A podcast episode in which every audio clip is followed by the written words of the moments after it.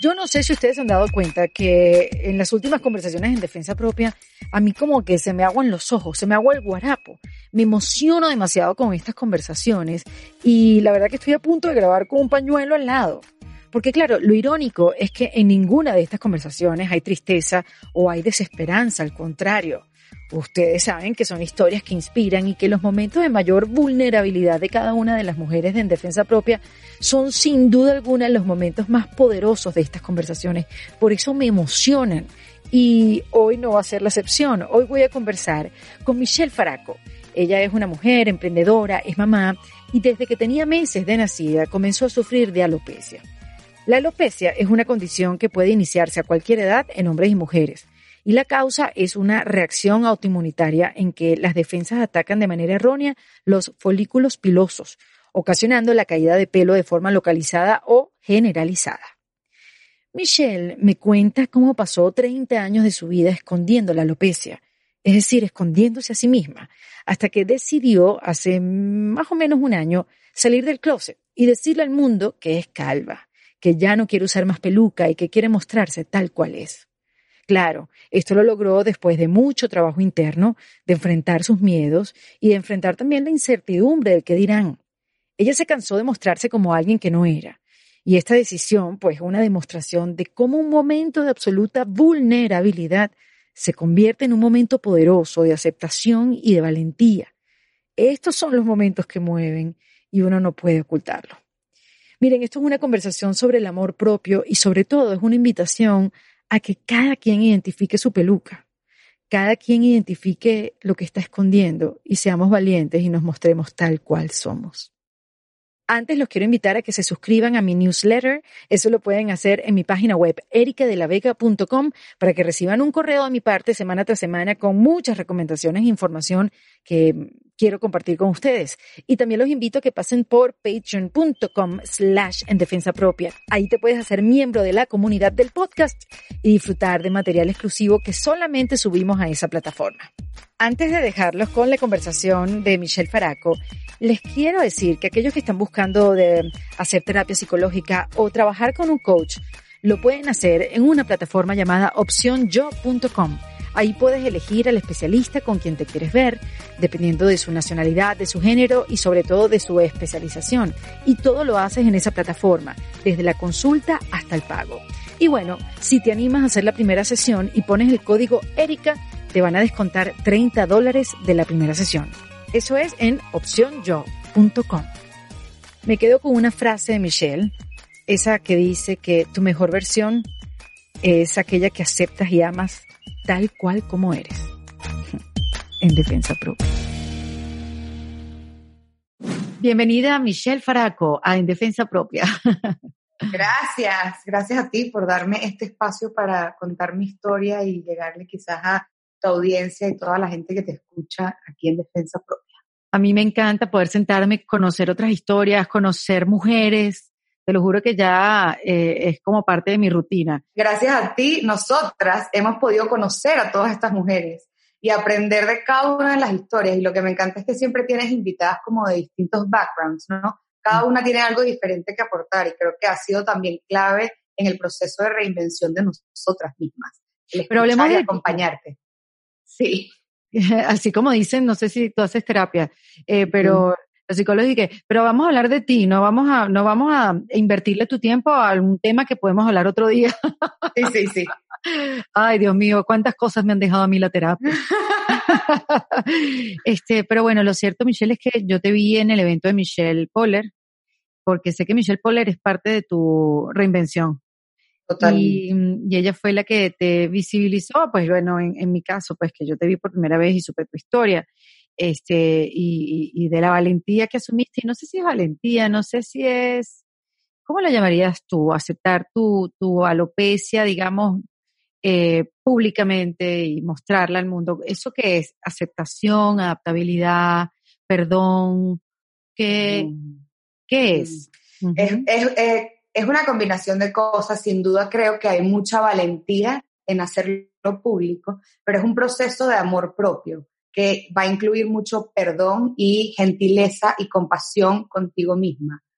porque si vemos cuando este proceso, y es un proceso largo, yo básicamente me gusta decir que yo pasé 30 años trabajando para salir y hacer algo en 10 minutos, que fue lo que me tomó decirlo, ¿no? Y, mostrarlo al mundo. Pero es un proceso largo de trabajo de eso, de autocompasión, de perdonarte, de ser gentil contigo y aceptarte, tener amor propio contigo, trabajar eso que estás viendo en el espejo. ¿Y cuándo, a qué edad lo empezaste a trabajar conscientemente? Ah, en el 2013, tendría unos 23 años. No sé, la matemática no me da, pero por ahí.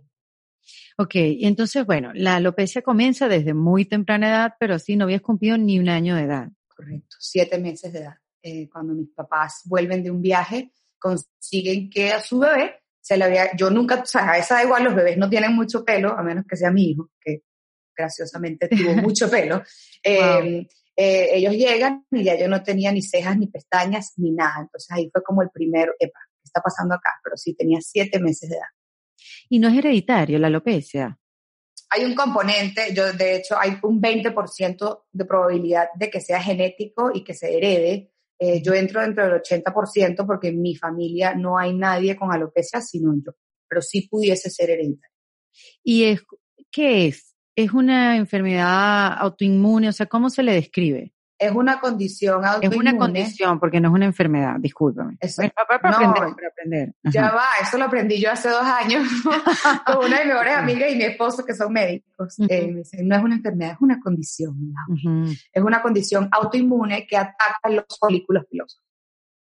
Ya. El pelo. Ya, eso es todo. Yo escuché por ahí una definición como que es que el cuerpo, eh, tu mente, es como que si la mente le dijera a tu cuerpo que el pelo es malo. Como no, no traigas, como no traigas. una reacción alérgica. Es como que tu cuerpo está batallando esa, eso que está tratando de salir ahí y esa es la reacción de tu cuerpo a decir no, no, aquí no. Claro. Y yo te, te voy a decir algo, ¿cómo, cómo fue tu infancia, Michelle? Porque para los niños no hace falta que te veas diferente para que te buleen o que se metan contigo. O sea, tú te puedes ver igual que ellos y ellos conseguirán seguramente algo como para meterse contigo, seguramente yo conseguí algo para meterme con alguien, no quiero sacarme, yo soy como la por, no. O sea, seguramente yo también lo, lo hice, consciente o inconscientemente. Pero, mm, ¿qué tal fue esa infancia?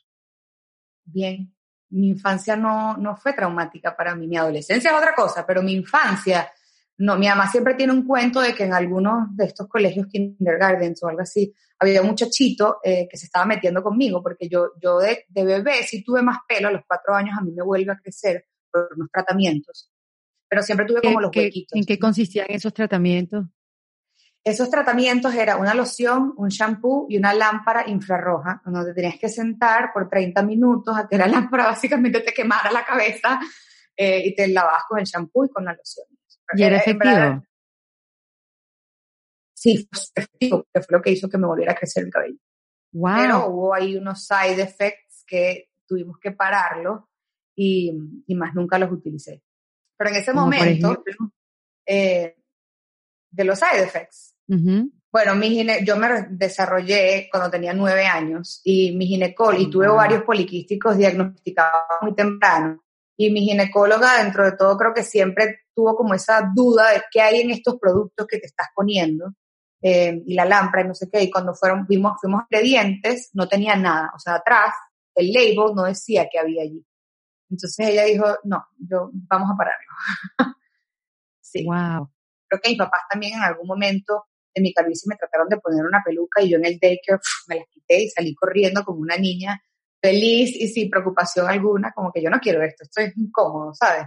Eh, mi infancia en ese aspecto fue muy natural, yo no, no, no batallé con la alopecia en mi infancia, también porque en mi infancia descubrimos este tratamiento y siempre, casi siempre tuve el cabello. Los huequitos que aparecían eran muy chiquitos, no era tan significativo como se fue tornando luego. Y es, interesante preguntarte por tus padres, cómo lo vivieron, que ellas eran los grandes, ellos obviamente con siendo grandes, eh, lo vivían diferente a ti, tú lo vivías desde una inocencia, y ellos lo veían quizás desde una preocupación, desde cómo lidiar con eso, un cómo me ven a mí como padre, un poco de culpa. ¿Tú has hablado de eso con ellos? Yo he hablado de eso con ellos eh, y yo creo que para mis papás la culpa, eh, yo soy una hija menor y, no sé si has visto la película Wonder. Creo que la vi, sí. Julia Roberts. exacto, que es, que es un libro. Sí, y yo, yo veo esa película siempre y lloro alocadamente porque una, yo creo que una de las culpas más grandes de mis padres es que quizás, a ver, cuando tienen este momento de que no saben qué tengo y están en todo este proceso de diagnosticar, de entender qué es esta, esta condición o enfermedad, eh, cómo apoyarme, quizás sienten que mi hermana no tuvo la misma atención que siempre había venido teniendo.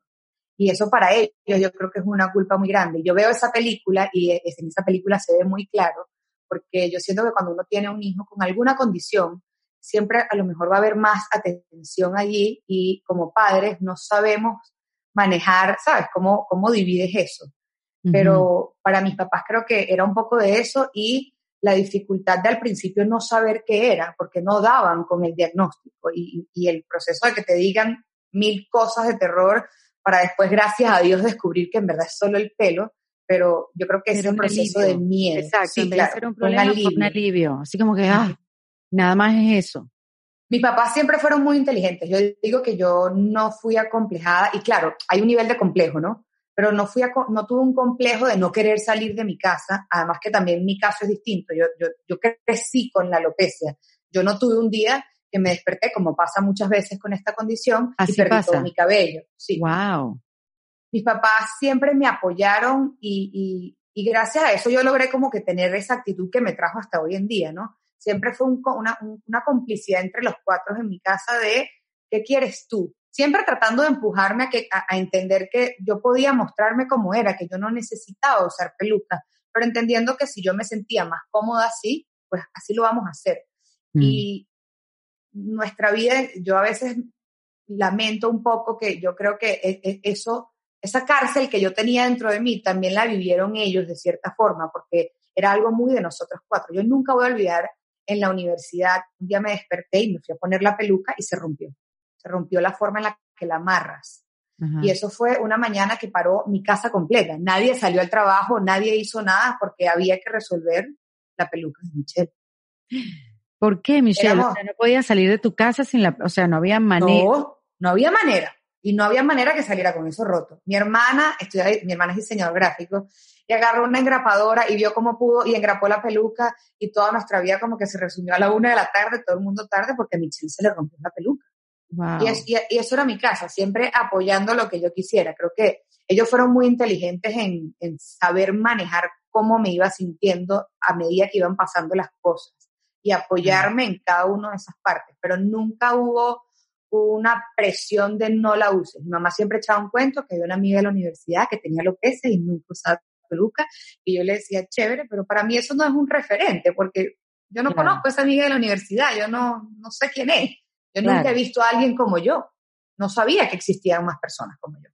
No las había visto yo. Entonces, en, en ese aspecto yo creo que ellos, ellos en verdad, como padres, hoy en día que soy mamá, los entiendo muchísimo y los admiro enormemente de la forma como manejaron eso conmigo. Qué chévere. ¿Y cuándo comenzó a ser en la adolescencia ya empezaste a verla de otra manera y empezaste a sentirla, a vivirla desde, desde otro lugar? Cuando yo, yo siempre, digamos, batallé con la pérdida del cabello, como te expliqué con los huequitos, eh, un día me fui a Choroní, nunca lo olvidaré, con unos amigos y me despierto. Choroní es una playa hermosa en Venezuela que tienes que ir y atravesar unas montañas para llegar a una de las playas más deliciosas que hay. Totalmente. Y me despierto en la posada y se me había caído, o sea, un hueco inmenso aquí, en todo el centro de la cabeza. Y me acuerdo que mi pareja en ese momento se le dijo, ¿qué es esto? Yo no, yo no puedo salir así. Y se fue corriendo al malecón a comprarme unas bandanas que vendían tejidas. Me las compró en todos los colores y llegó ese hombre con la bandana y yo me puse mi bandana y eso fue como, el, eso marca el inicio de empezar realmente a esconder, porque ya no podía esconderlo con mi propio pelo, como fue todo mi, el colegio y toda esa época, y ya tenía que empezar a esconderlo con accesorios, que se volvieron como parte de mí. y usaba bandanas para todo. Y llegó un punto en el que ya la pérdida de cabello era tan grande que pues tuve que recurrir a las pelucas. Y ahí empieza, o sea, todo ese proceso de tener que esconderlo. En el colegio me hicieron muchísimo bullying, chalequeo, como le llamamos nosotros. Sí. Eh, pero ya cuando de verdad te ¿Y ¿Cómo lo sobreviviste? El Oye, bullying. Hoy en día uno le dice, no, sí, me hicieron bullying y tal, pero en el momento que lo estás Es viviendo, duro. Hoy me río de hasta los nombres que me decían, son ingeniosas. Me decían Calvin Klein, Zinedine Zidane. Era, o sea, hoy es cómico porque, ajá. claro, ¿se sí, hoy, En ese momento es duro y creo que en Venezuela tenemos esa cultura de que es chalequeo, porque nosotros igual nos relacionábamos. No era un bullying de, de, de no sé, de, de, de cerrarte o de- excluirte, exacto. Sí, no, era como, era como un chiste que no es tan Estaba gracioso. mal, Michelle, igual dilo. Estaba muy mal, no, muy no- mal. no disculpe. Y no está bien, está muy mal. Eso, eso va haciendo cositas aquí arriba que te Claro. van llevando a tomar ciertas decisiones, ¿no? Eh, como el hecho de que, epa, esto tengo que esconderlo, hay algo mal, la gente se está burlando de mí, eso quiere decir que yo tengo que buscar maneras de tapar, tapar, tapar. Nuestra sociedad tiene unos estándares de belleza que alguien impuso y alguien dijo que para tú ser mujer tú tenías que tener pelo y de paso tiene que ser bello. Que no sé, sea liso o rulo porque también somos un Sí. poquito inconformes. Brilloso, Lo que liso, lo que- sedoso. Sí, sí, sí Sí, y yo no encajaba con los estándares de la sociedad y tú lo sabes, es muy notorio, tú lo puedes ver, ¿verdad? Porque en mi caso yo, ¿verdad? Nunca había visto a alguien con alopecia, entonces era como que, epa, hay algo diferente en mí y yo no encajo acá. ¿Por, por qué? ¿Y cómo puedo hacer para que no se vea tan desencajante, ¿no? sí. Es difícil en tratar ese proceso de entender por qué tú eres diferente y por qué ser diferente no es malo, porque a esa edad no lo sabes, no lo entiendes, ¿no? Porque el Claro, bullying te no. hace ver que sí. Y ese, no, oye, hoy quizás, hoy en día puedes encontrar herramientas y personas que eh, impulsan la diferencia como una fortaleza y, y tú ves que están en todos los discursos de la gente que se gana premios y tú ves en los, que está como en el storytelling de gente inteligentísima que ha, tú sabes, logrado eh, sus emprendimientos y son, qué sé yo, millonarios. O sea, hay cabida ahora para abrazar las diferencias y ese es el mensaje que siempre te dicen, una Ellen DeGeneres, eh, sabes que, que, que, que sí, que te empuja, sé diferente, eso es lo mejor que te puede pasar, pero quizás hace muchos años atrás eso, ser diferente era lo peor que nos podía pasar.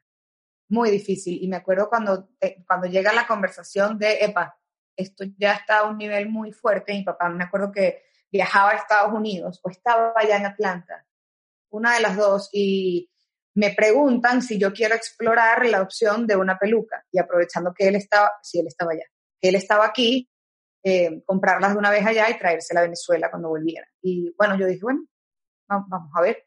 Yo no sé ¿Por qué no? y la compramos y, oh my God. es raro, es cómico, porque hoy en día yo soy una experta en pelucas. Yo sé qué pelucas debes comprar, cómo son, no sé qué, en ese momento no sabíamos nada. Y la peluca era terrible. No sé si te acuerdas la película Something About Mary, Ajá. la parte en la que ella se llena la cabeza, el pelo como de gel, y se le queda el pelo arriba. Bueno, esa peluca era como pelo de caballo, y tú la levantabas así y el pelo se quedaba ahí. Wow.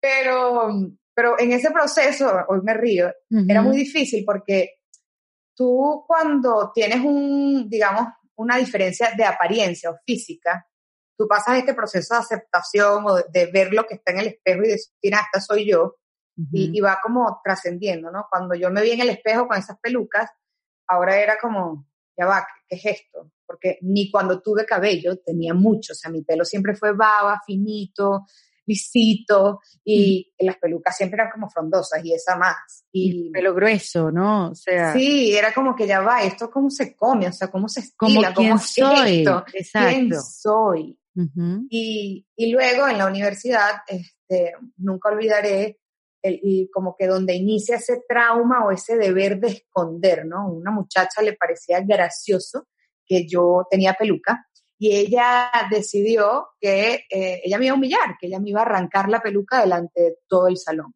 Ay, por amor a Dios, dame el nombre de esa niña. Ya. Y ella, ella lo hizo y yo me quería morir. O sea, fue, ha ¿Por qué sido la humillación más mala? grande. Sí, esa, y bueno, de nuevo, era un chalequeo, no era un juego. Eh, pero yo me acuerdo que cuando pasa, yo tenía a mi mejor amigo que en paz descanse enfrente y me le metí en la camisa a, a taparme. Y era, o sea, de verdad generó un trauma en mí porque fue como que yo tenía cuatro meses de haber empezado a utilizar pelucas. Y dije, wow, esta es la realidad, o sea, yo tengo que esconder esto y esto tiene, tengo que mejorar, tengo que hacer que esto pase desapercibido para que a fulanita no se le ocurra provocar arrancarme la peluca delante de la gente. Fue como un mensaje de esto tienes que esconderlo y tienes que trabajar para que esto no se note. Y empieza eso de... O sea, ¿qué pasó después que te la arrancó? ¿Cuál fue el chiste? O sea, ¿se la llevó? ¿Te la devolvió? No, se la llevó y me la tiró. Así como que, ja, viste, ya, ¿sabes? Eres calva. Y... Coño, humanidad, humanidad, no sean así. no sean así. Por amor Innecesario totalmente. Pero sí, marcó para mí eso, ese mensaje de esto tienes que esconderlo. Y empezó a, ok, vamos a ponernos expertos en pelucas. ¿Cómo se compra esa peluca para que no se noten? y, fue eso. Fui aprendiendo a cómo se estilan, porque ellas llegan en una caja preciosa, brillante, pero eso era lo que yo no quería. Yo quería que, se que fuera lo más natural posible. Y cuando las lavas, no tienes idea de cómo la vas a volver a ver bonita. Y fue, sí, fue todo un proceso de aprendizaje de cómo se utiliza esto y verme en el espejo y decir, ok, esta, eres tú ahora, o sea, vamos a ver cómo te, te puedes volver, te reconoces, cómo, cómo te aceptas en este nuevo... Claro, cómo te consigues ahora. Exacto, cómo te consigues ahora con pelo. Además que podías elegirlo de cualquier color, de cualquier estilo. O sea, pero entiendo como que verte al espejo y decir, esta no soy yo. No, y todo el mundo te dice, qué cool que usas pelucas, puedes ponerte la roja, verde, amarilla. Y es mentira. Tú quieres ponértela siempre del mismo color. Y me acuerdo cuando cambiaba, ellas se dañan cada cierto tiempo y tienes que cambiarlas. Me dicen, ¿por qué no te pones ahora una corta, una larga? Y yo, o sea, no, yo, quiero que no se note. Yo quiero que, que, pase desapercibido. Yo siempre a buscar las pelucas iguales o hacer cambios como extendidos para que fuera como que, bueno, gradualmente me medio creció el pelo. Exacto, exacto. Y, y te, llegó un momento que, que como que se te fue la mano, te, te, te hiciste daño. A veces nosotros las mujeres nos hacemos daños con tal de vernos bien. Eh, llámese, no sé, ponerse una faja y no poder respirar. O, no sé, hacerse una lipo súper dolorosa, láser y que te duela por un mes y no puedas dormir. O sea, nos hacemos daño, pues, por, por, por, por, vernos bien. ¿Tú, Yo... un extremo? Sí, yo llegué a aceptar un tratamiento que fue el tratamiento que marcó el no hago más nada. Eh, cuando yo tengo que empezar a usar las pelucas, porque ya la pérdida fue demasiado grande, eh, yo hoy en día juro que fue ese tratamiento que me lo terminó de tumbar, digamos.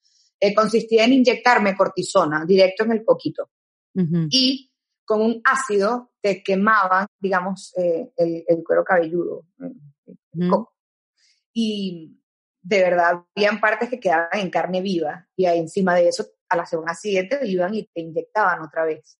Em, en verdad es un tratamiento que ha resultado para muchas personas, en mi caso ¿Ah, para nada, sí.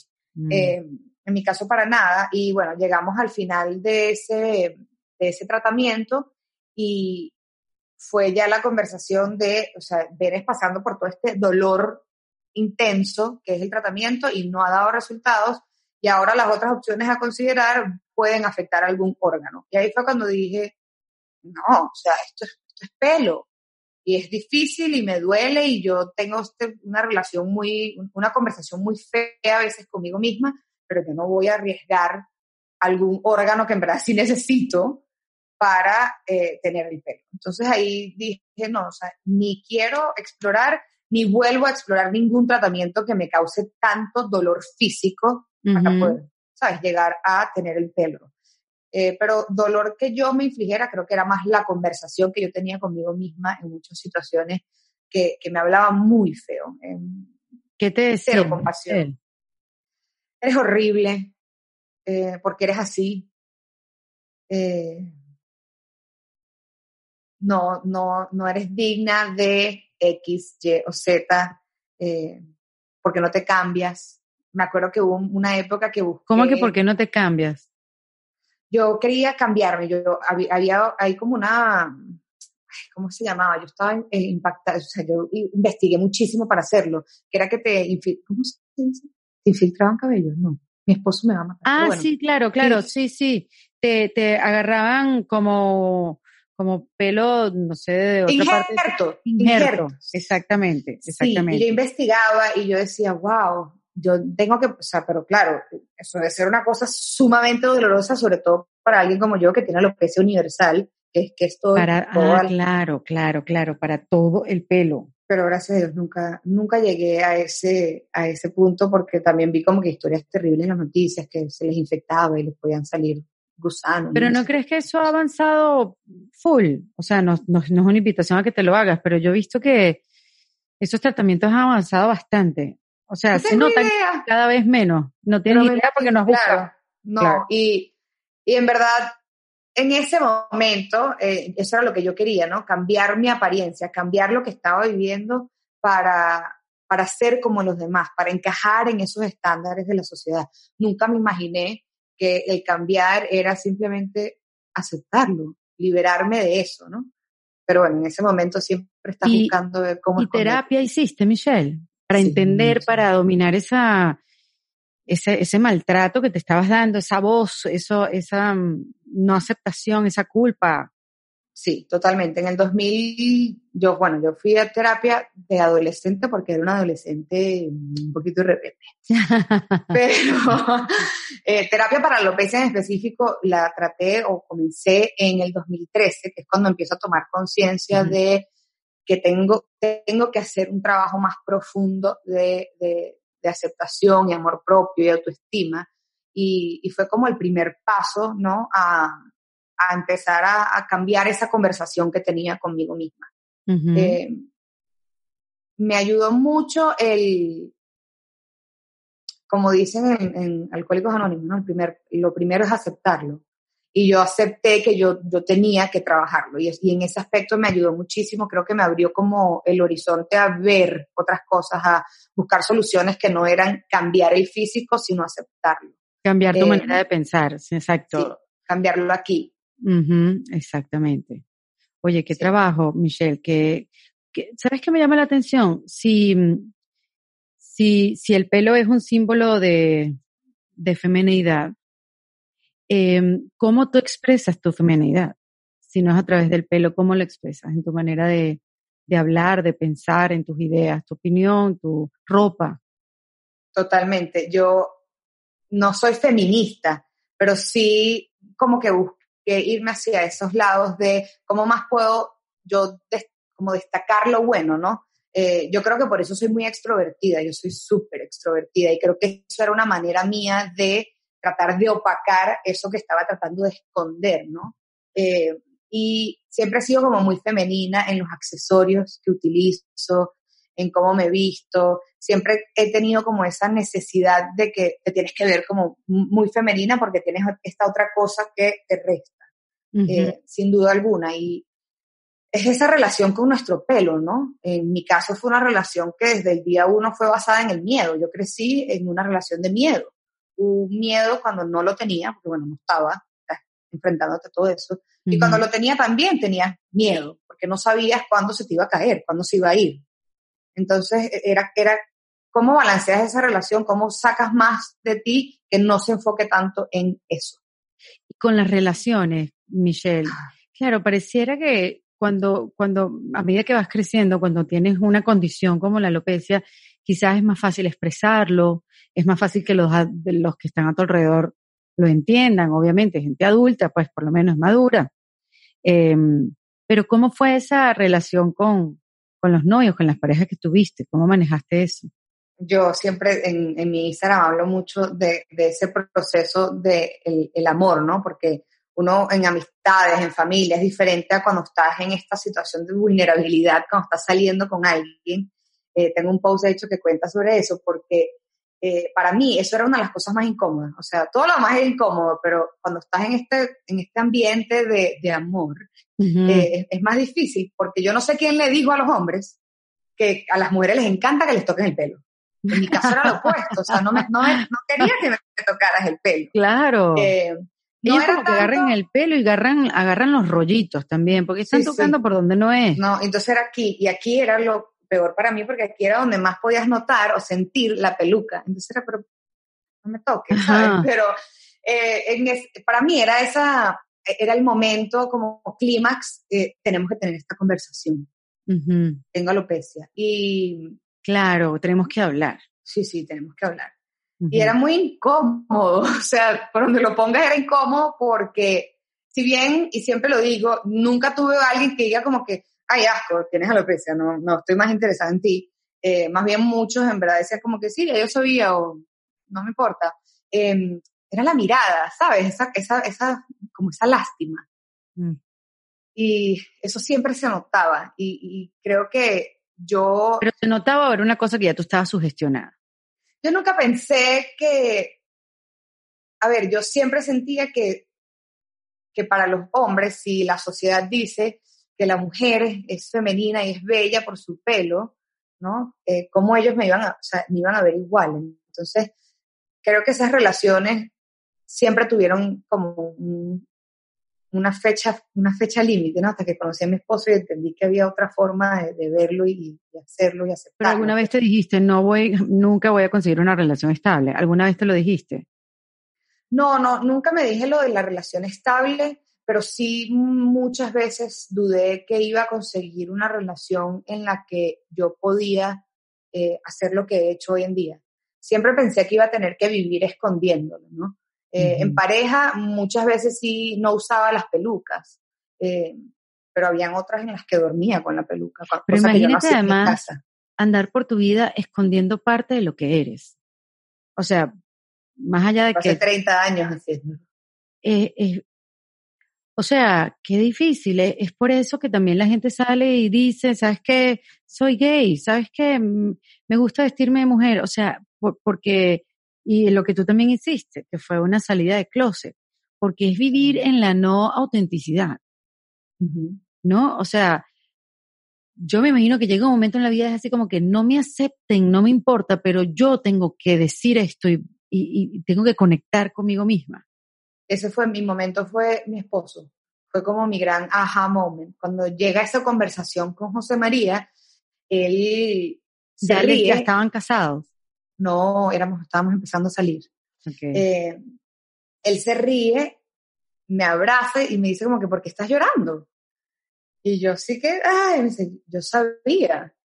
Y mucha gente dice, bueno, es que él es médico y él entiende, o eso era lo que yo me decía, ¿no? Bueno, es porque es médico y, entiende, pero él no me está viendo, me está viendo como una paciente, no me está viendo como el amor. Y él, en verdad, cuando yo logré quitarme la vergüenza y verlo a, a la cara, eh, fue, era otra cosa, ¿sabes? Yo, vi otra mirada, yo, él, era tan genuino lo que me estaba diciendo, de que su versión favorita era esa, la que él tenía enfrente llorando sin peluca, eh, que era eso, que porque usaba peluca. O sea, que él me, él me apoyaba, pero ¿por qué la usas? Te ves bella así. Y el aha moment es, ¿cómo es posible que este hombre me ame así? Tanto. Y yo no soy capaz de amarme a mí misma. Yo tengo un post que habla de eso, de, o sea, ese momento cuando digo, epa, ya va, esto, esto no está bien, como yo tengo que hacer el trabajo de amarme igual o más de lo que él me ama a mí. Ese impulso de, de, convertirme en una, una, versión más gentil y compasiva conmigo misma me la da ese momento de, realización, ¿no? De, epa, gesto. Claro. Que él te ama así y tú no. Y ahí es cuando empiezo a tomarme este proceso mucho más en serio. Hacer el trabajo, dijiste algo súper importante. Hay que hacer el trabajo, está chévere. Qué bueno que te quieran más de lo que tú te quieres a ti, pero tienes que entonces que hacer el trabajo, que esa es la parte yo creo difícil, ¿no? Para todos. Eh, para todos. Eh, yo no hace mucho vi un post en Instagram que decía como que toda la gente que habla de amor propio y cree que es que, sabes, que lo vende como que es algo fácil.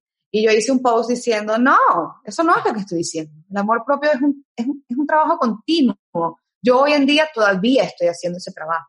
es, como, es como la reinvención o como el cambio, ¿verdad? Es una constante y eso es parte de esto. Y mi mensaje a la gente o cómo yo ayudaría, digamos, a alguien que me está viendo es que tú, eso es un trabajo que tú tienes que hacer tú.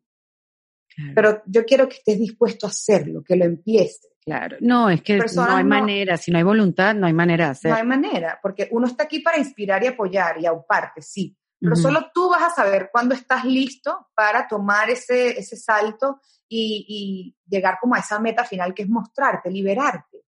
Pero eso solo va a pasar a tu tiempo. Tú tienes que empezar a hacer ese trabajo. Y mi intención, hoy en día que no lo había, no sabía, e, es eso, es inspirar el, al trabajo, inspirar a que, que, que quieras hacer el trabajo por ti mismo y pues liberar. Claro, porque no viene solo, no viene solito, no como que ay, un día lo voy a dejar, así como esa gente que no deja de fumar, sí, un día lo voy a un día lo voy a dejar, así como que te va a llegar el día que ay, no tengo ganas de fumar. Ay, me amo. Exacto, día ay, cómo me quiero. Sí, qué linda estás en el espejo cuando ayer te decías que eras horrenda. no. sí. Oye, pero sabes que me llama la atención que tu esposo haya sido pieza clave para tu comienzo de aceptación. Porque, bueno, sabes que en el podcast siempre dicen que porque hablo con mujeres, siempre lo repito, los hombres llevan mucho tiempo eh, visibilizados, denos chance, o sea, pero, pero no es una manera de excluirlos, al, contrario, siempre aquí lo upamos y le damos gracias a, los hombres que han estado en nuestra vida para hacernos ese tipo de cambios, para hacernos ese tipo de revelaciones como a ti te ayudó tu esposo. Sí. Yo creo que es increíble, es clave conseguir, y bueno, hay gente que me dice, bueno, pero si yo no tengo esa persona, y yo estoy segura que hay alguien en tu vida que, que sí cree más en ti de lo que uno cree en uno mismo, ¿no? Para mí esa persona fue Chema y es, es muy importante porque es lo que inspira o spark el cambio, ¿no? el, el trabajo. Y yo siempre he dicho que detrás de todo hombre hay una gran mujer y detrás de toda mujer hay un gran hombre también. Eh, claro. es como un trabajo en equipo y eso, de eso se trata, ¿no? Ahí fue cuando yo supe, this is the one. exactamente, exactamente. Y fue rápido, esos viajos, se casaron rápido, ¿cómo fue? Nosotros sí, fue, bastante rápido. Nosotros empezamos a vivir juntos a los cuatro meses, nos comprometimos al año y nos casamos al siguiente. ¿Qué tal? Me encanta, me encantan los amores rápidos. Eso de estar planificando sabes? matrimonio, sí. Durante dos años, no, ya me divorcié antes de casarme. ¿Cuántos años tiene tu hija? ¿Es niña o varón? Es niño, es niño. Tiene 14 meses. Ay, pues imagínate. Un bebé. Acaba de nacer. Oye, si te pones a ver los tiempos dan, yo cuando yo hice como que el reveal, tres días antes, yo me enteré que estaba embarazada. Cuando tú, ¿cómo fue ese reveal? Que tú lo llamas así. ¿Cómo, cómo fue? Bueno, tenía, tiene muchos componentes, tiene dos muy importantes, la maternidad y Michelle Poller. Está bien, pero espérate, antes de hablar del reveal, hay un área que no hemos tocado, que como bien hablamos de la pareja, el trabajo también creo que es importante. O sea, ¿tuviste algún impedimento en el trabajo, algo que, sabes, que también te hizo como cuestionarte, te la hizo difícil? Nunca tuve una situación que tú digas, bueno, no me van a dar este trabajo porque soy calva y tengo pelucas, porque tenía pelucas, no se notaba. Claro. Yo creo que mi ah, tema a nivel laboral y profesional viene de el sentir que no podía, si quisiera, porque esto siempre estuvo aquí detrás, ¿no? Siempre, yo siempre pensé en tomar este paso, pero por supuesto, para mí había mil barreras. No puedo por esto, no puedo por esto, mil excusas. No me lo merezco, no sí. No puedo. Y el trabajo era una de ellas porque, bueno, yo trabajo en publicidad en agencias muy grandes y corporativas y trabajaba con clientes muy grandes y corporativos. Y había clientes en específico y uno que cuando esto se convierte como más realidad, esta idea de aceptar y dejar de usar, eh, eso era lo que siempre estaba acá, ¿no? Porque yo decía, no, no puedo, voy a, perder el trabajo, porque esto es un cliente que la apariencia es una de las cosas más importantes para ellos, o sea, tipo había una vestimenta que teníamos que cumplir, una, ¿sabes? Era muy, muy fuerte interno junto con sus partners. Y yo decía, si yo me quito las pelucas, nunca voy a poder entrar a este cliente, o sea, voy a poder, voy a perjudicar esa relación laboral. Eh, no, no puedo. Pero nunca fue como que no me van a dar este trabajo o, o no me promueven por, era más yo misma decía, no, esto no va a ser aceptado en este ambiente. Qué increíble, porque te, te, o sea, uno pensaría que es el mundo que te limita por tu apariencia, pero al final es uno. O sea, sí, obviamente el mundo te limita y... Por los estándares. Por los estándares de belleza, exacto. Pero al final es uno. Es uno al final que se pone todos sus límites y... y Porque tú te creas esa película, tú misma, tú todo eso lo vas creando tú. Y la única que se puede liberar eres tú. Increíble eso. Y bueno, entonces el vivido, cuéntame cuando ya decidiste, mira, ¿qué, ¿qué decidiste? Para, yo, para que sepamos, ¿qué decidiste?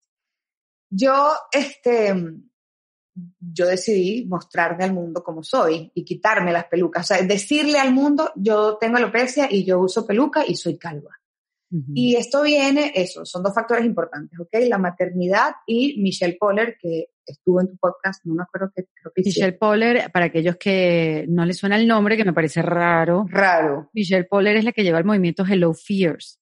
Ella hizo un programa de 100 días, un programa no, una iniciativa, parte de su, de, de su maestría, 100 días enfrentando sus miedos porque era una niña que le tenía miedo a todo. Y eso se convirtió, pues ella se convirtió en una speaker súper poderosa, acaba de lanzar su libro Hello Fears y la verdad que Michelle, ah, está allá, mira. Por allá mira, este, y la verdad que sí, ha sido una, una mujer que ha inspirado a muchísima gente a enfrentarse con su miedo y a romperlo, dominarlo y salir adelante, o por lo menos decir, mira, lo enfrenté y le sigo teniendo miedo, pero ya lo enfrenté. Bueno, para mí la maternidad venía por un lado porque yo tenía pánico de que si yo quedaba embarazada y tenía una niña, ¿qué le iba a mostrar yo si esa niña llegase a heredar en ese 20% la alopecia? ¿Qué le, ¿Cuál era mi ejemplo para ella? Y este, Michelle empezamos a trabajar juntas y mi trabajo era promover valentía y enfrentar tus miedos.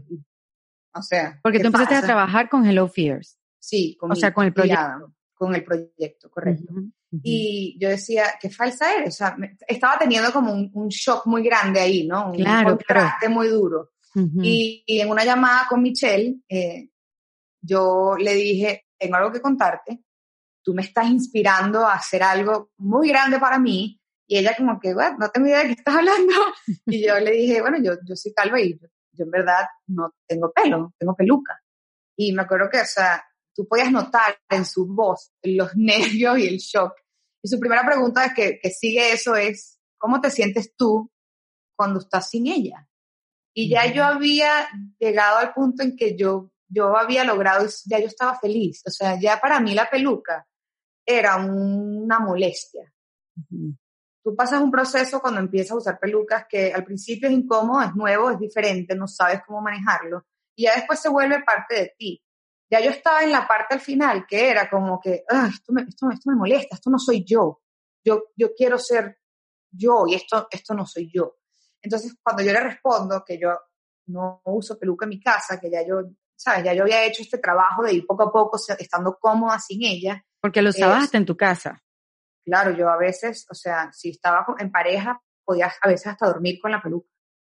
Yo solo me la quitaba cuando me sentía cómoda o segura, en una, en una situación muy segura. Sí. Yo poco a poco me fui retando de a poquito, ¿ok? En cosas en las que a lo mejor no hay nadie alrededor y me la quitaba.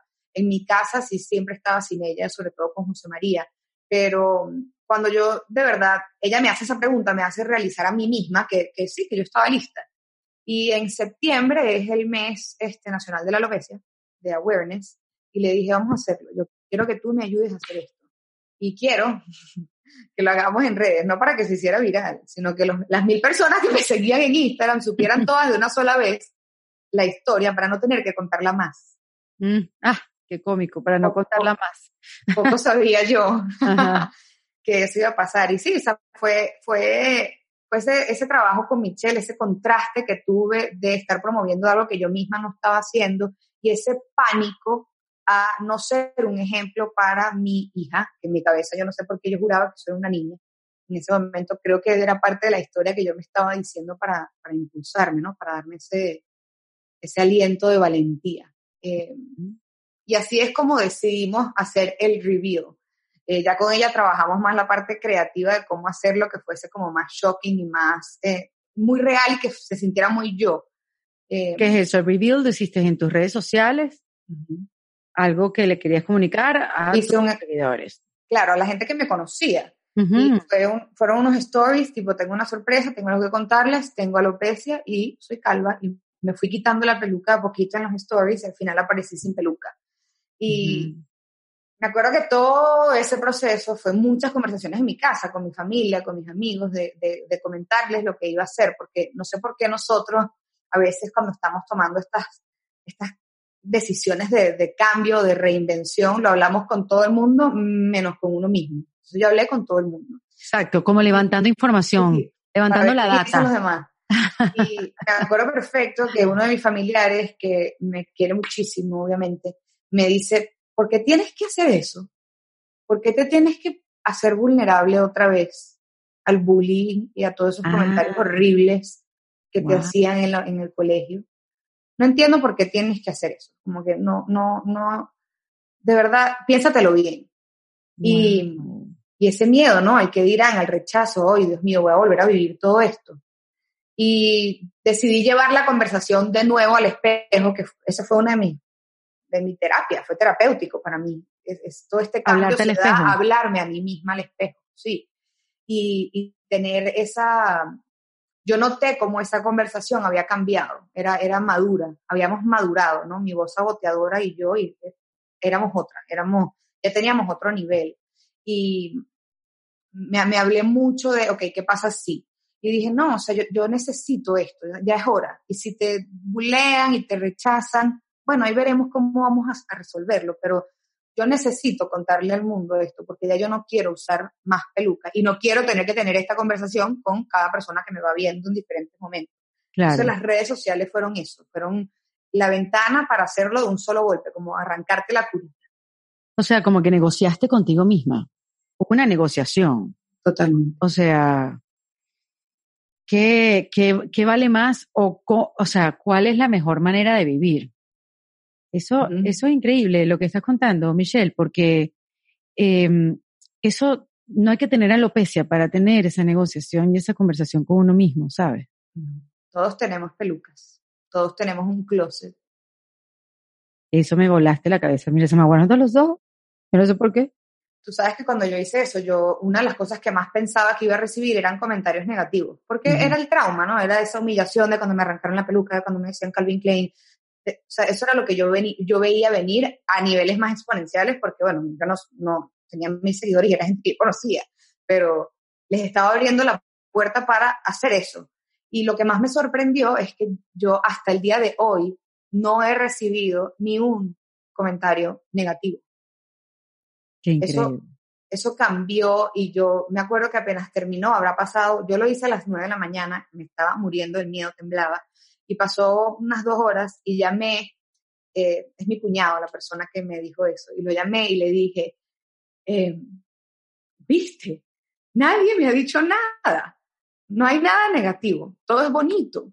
Y le mostraba los mensajes y me decía, wow, tienes razón, qué arrecha eres, fue lo que dijo. Y hasta el sol de hoy no lo he recibido. Yo he recibido mensajes y por eso decidí contar mi historia. Yo creo que Michelle siempre supo lo que iba a pasar y muy atrás de ella, ella tenía como un plan maestro, pero yo recibía mensajes de personas que me decían que gracias, que gracias a mi historia ellos podían compartir que se habían tratado de suicidar en algún momento y nunca se lo habían contado a sus esposos, que ellos eh, tenían vergüenza de que sus hijos tenían autismo y no se lo contaban a nadie ni a su familia. Y gracias a que yo tuve ese como acto de valentía, ellos se inspiraron en también quitarse esas pelucas. Entonces, no, no, es nada más la alopecia, todos tenemos pelucas diferentes, todos, algunos es apariencia, algunos es tu eh, orientación sexual, para otros es profesión, o sea tu, tu cambio, tu propia madurez, tus ganas de reinventarte, tus ganas de transformarte, tus ganas de, de casar a la que habla con la que siente. Este, por eso conecté tanto contigo, porque eh, eso que dijiste que, que todos tenemos nuestra propia peluca me dio en el corazón, porque es difícil darse cuenta de eso. Em, y al final, cuando tú dices, mira, no recibí ningún comentario malo, es porque yo creo que la autenticidad no tiene rechazo. Cuando es algo que nace del corazón. ¿Cómo te van a rechazar siendo auténtico? Bueno, eh, la persona se tendrá que revisar, pero yo siento que esas personas que son auténticas y que hacen y que toman acciones, no solamente se ganan el respeto de las personas, sino que, ¿cómo yo voy a ser dura contigo si estás hablando y me estás enseñando a mí a ser auténtica? Y totalmente. Y sabes qué? Que yo, tú lo dijiste cuando empezamos, que todas a lo mejor alguna vez nos burlamos de alguien. A mí este proceso me dejó, yo no fui una persona muy nice en mi adolescencia, creo que era parte de mi, no fui bullying ni nada, pero pues. sí hubo una persona que yo siento que en el colegio, o sea, la, la teníamos agarrada con ella y ella siempre viene a mi cabeza en estos momentos. Cuando yo hice el reveal, muchas personas me felicitaban, me celebraban y tengo un amigo muy cercano que me dice gracias, porque eres un ejemplo para mi hija de cinco años. Pero coño, ¿cómo me gustaría no, no estarte agradeciendo ni celebrando? ¿Cómo me gustaría que esto fuera tan cotidiano, que es normal? Y yo le dije en ese momento, eso es exactamente, o sea, tú me acabas de abrir el qué es lo que yo quiero lograr con esto, y es eso, que esto sea tan normal y cotidiano, que no es un acto de valentía, que no es celebrado, que es algo que hacemos todos los días, que todos podemos aceptarnos y que no hay ese estándar de belleza, orientación, lo que sea. O sea, todos podemos ser nosotros mismos. Claro. Y en ese proceso perdonarnos. Exacto, entendiendo que la aceptación viene por uno mismo, ¿no? Y que, Porque somos reflejos. Pero espérate, y además uno, nace con, uno no nace con las herramientas para manejar cualquier situación que se te presente en la vida o como Dios te mande al mundo. No, si no tienes esas herramientas, tienes que salir a buscarlas, tienes que salir a hacer terapia, tienes que salir a hablar con alguien, tienes que salir y, ayudarte de, de, de, lo que hay para cada quien y, y, podernos acercar a quienes somos con esta ayuda. O sea, de hacer el trabajo. Exactamente, hacer el trabajo. Buscar las herramientas es hacer el trabajo, aprender a usarlas es hacer el trabajo. Y lo que dice es que eh, ¿quién puede rechazar esos actos de valentía? Yo creo que los bullies, y yo siempre dije, si alguien viene a mí a decirme algo negativo, voy a tomarlo diferente y en verdad les voy a preguntar cómo están ellos, porque todos somos un reflejo. Y lo que yo rechazo de ti es porque está aquí. Y, yo creo que ese tipo de, actitudes de valentía o esa, o esa, esa aceptación radical y pública los esconde, los, los obliga a esconderse en, ese, como en esa cajita y no poder salir a como despilfarrar como el odio o esas inseguridades que ellos mismos tienen.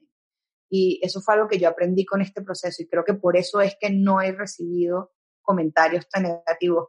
Sin embargo, me acuerdo que cuando empecé a descubrir cuentas de personas con alopecia, las cosas que les dicen son horribles. O sea, hay gente que todavía sí, sí lo hace, obviamente, y es como cómo callarlos a ellos y entender que es eso, que es un proceso de ellos, no es personal contigo.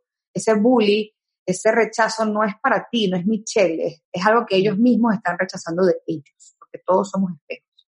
¿Y no es agotador, Michelle? Ay, sí. Sí, sí agota. Es, eh, pero es un trabajo continuo y la recompensa es mayor al agotamiento. Yo, yo me acuerdo que Adam y Michelle me preguntaron al, al ratito de haber hecho el reveal, ¿cómo te sientes? Y era como, wow, libre, me siento libre. Para aquellos que están escuchando, eh, Michelle lo hizo en su cuenta para sus seguidores, pero después lo hizo más grande todavía, porque Michelle Poller hizo el lanzamiento de su libro, que ¿cuánta gente había conectada? Pues yo estuve también en ese evento, ¿te acuerdas, Como 500, 600 en cada uno de los...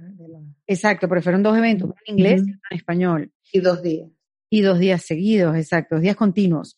Y, y lo hiciste en los dos. Y, y y eso sí fue gigante, grande, delante mucha, mucha gente. fue diferente esa, esa segunda vez. Totalmente, porque la primera vez yo dije, uso pelucas y soy calva con mis bandanas. Uno va cambiando un miedo por otro. Claro. Este trabajo es continuo y lo digo en serio. yo no usé más pelucas y yo no hice el reveal pensando que más nunca la iba a usar. Yo hice el reveal diciendo, esto es lo que yo tengo, pero no prometiendo que no las iba a usar pero en verdad más nunca las usé, pero empecé a usar mis bandanas que las amo, en verdad no me incomodan, me gusta combinarlas, pero sí de cierta forma había cambiado la peluca por la bandana. Y en ese reveal que hice este año en mayo, eh, yo me reté a mí misma a quitarme la bandana y de verdad aparecer 100% natural, sin peluca, calva, calva, calva, sin nada en ese evento. Entonces fue totalmente diferente porque fue otro nivel de eh, vulnerabilidad y otro release. Hice como otro, ¿sabes? Dejé ir otro miedo más que, que, siguen saliendo poco a poco. Pero sí, fue totalmente diferente. ¿Falta alguno más? Ay, faltan muchos. Yo creo que siempre vamos a tener miedos. Eh, la maternidad a mí me vino con muchos miedos. Eh, pero sí sé que esta experiencia me hizo más dura de... no dura contigo misma, me dio fortaleza. Fortaleza la palabra. Y yo odio la palabra empoderar, pero sí te empodera, o sea, te, yo, yo, yo me respeto a mí misma por haber hecho eso y tengo confianza en mí misma que cualquier miedo que venga ahora lo voy a poder enfrentar y lo voy a poder sobrellevar y, y, y, y enfrentar de frente, sin miedo a, eh, a seguir viéndolos, porque los miedos siempre, siempre los vamos a tener, siempre van a seguir saliendo y es lo que dice Michelle, se trata de ser valiente, no de ser fearless, no de vivir sin miedo, porque eso es mentira, siempre vamos a tener miedo, pero es enfrentarlos y eh, y, sobrellevar eso mm, hacia los otros. Qué valioso lo que has ganado como, bueno, como persona, Michelle. Es súper, súper valioso. ¿Tienes planes en esto de, de, inspirar a las personas? No sé, escribir un libro, puedes ser una gran, una gran speaker también. Quiero ser speaker, sí, estoy preparando para eso. Eh, quiero contar mi historia y es el impacto, ¿sabes? Lo que yo vi de, de contarlo, las historias que recibí fueron, y yo me acuerdo que ese día hablamos Mauren y yo, y Mauren dijo, ¿cómo haces esto? Porque en verdad da muchos nervios. Y yo cuando terminé la charla más bien dije, wow, entiendo demasiado por qué Michelle hace esto. Es una adrenalina y, y, todo lo que viene después me inspiró muchísimo y quiero compartirlo, quiero ayudar a otras personas con mi mensaje, identificarse y aceptar hacer ese trabajo. Entonces, sin duda, viene, viene mi charla y, bueno, no sé si un libro, pero, pero sí, yo, yo quiero contar más esta historia, quiero crear un movimiento de personas que estamos en, este mismo trabajo, en este mismo ciclo. Me encanta, me encanta tu historia, Michelle, y más me encanta tu valentía.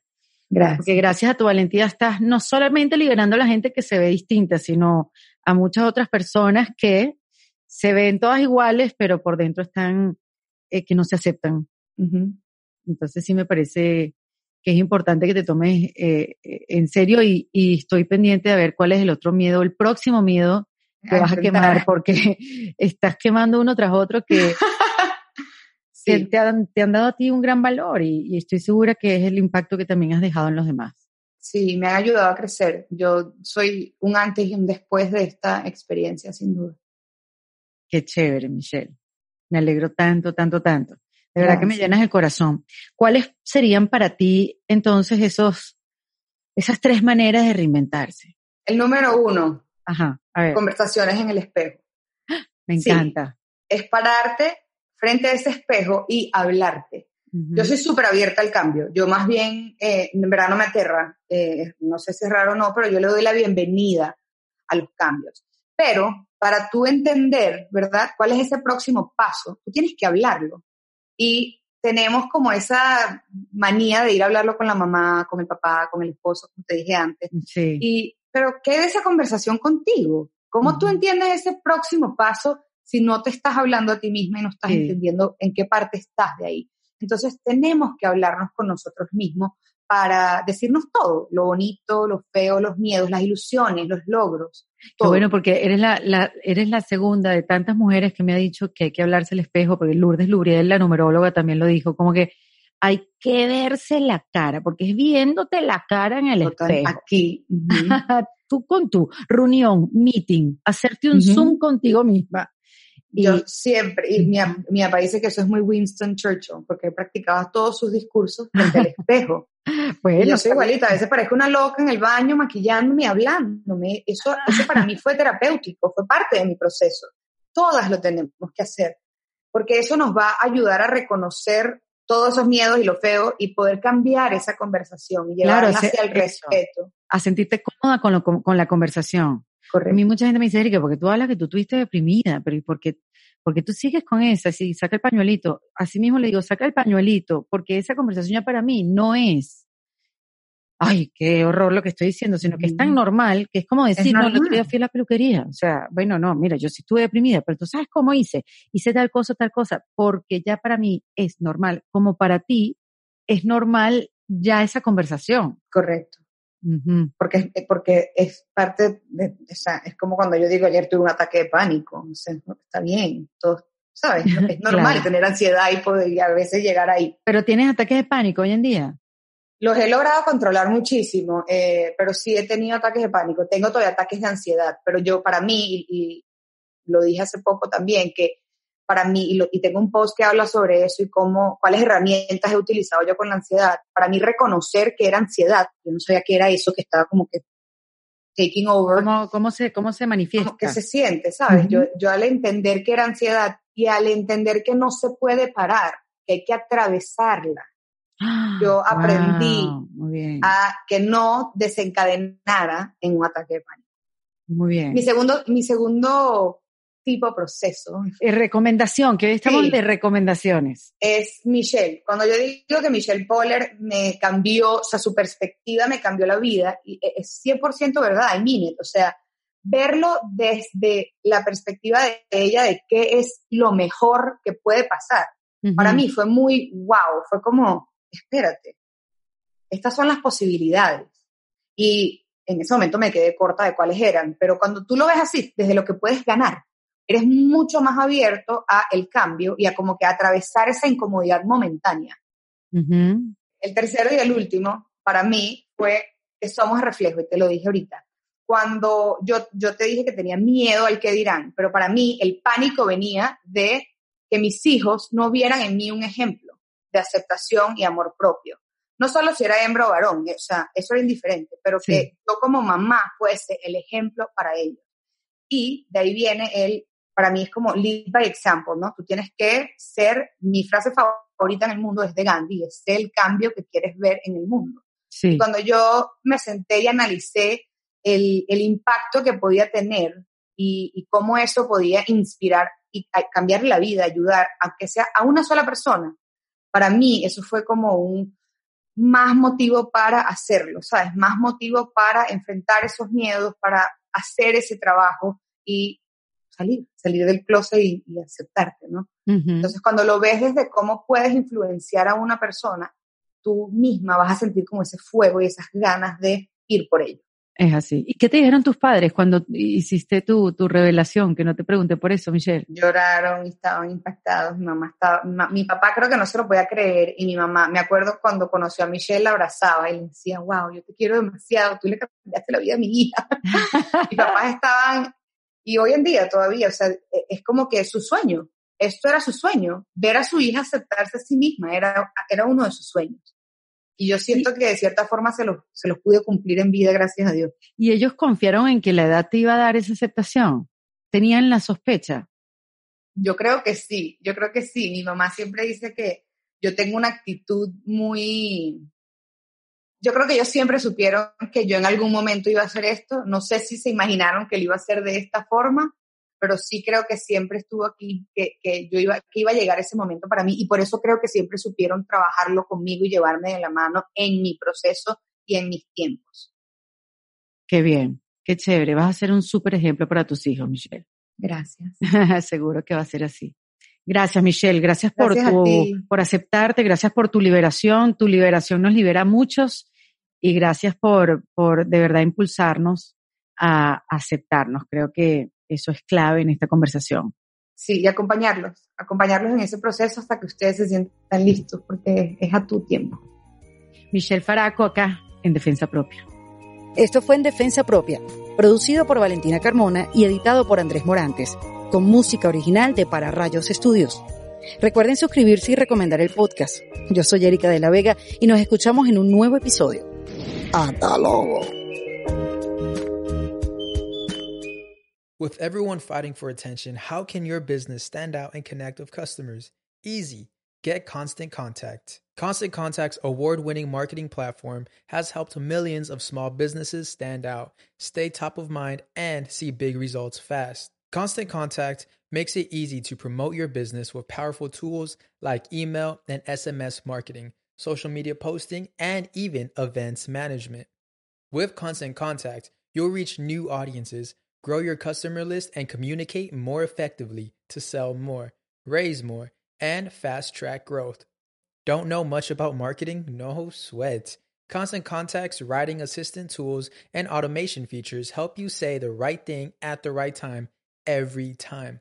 Plus, you can send with confidence, knowing your emails are actually reaching your customers thanks to Constant Contact's best in class 97% deliverability rate.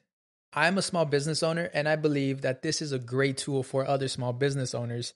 In small businesses, you need to create a team. And if you're starting by yourself, Constant Contact can be the team that you need. Tackle any challenge with Constant Contact's expert live customer support, plus everything's backed by the 30-day money-back guarantee. So get going and start growing your business today with a free trial at constantcontact.com. Just go to constantcontact.com right now. Constant Contact, helping the small stand tall. ConstantContact.com. Judy was boring. Hello. Then Judy discovered ChumbaCasino.com. It's my little escape. Now Judy's the life of the party. Oh, baby, Mama's bringing home the bacon. Whoa, take it easy, Judy. The Chumba life is for everybody. So go to ChumbaCasino.com and play over 100 casino-style games. Join today and play for free for your chance to redeem some serious prizes. ChumbaCasino.com. No purchase necessary. Void where prohibited by law. 18 plus terms and conditions apply. See website for details.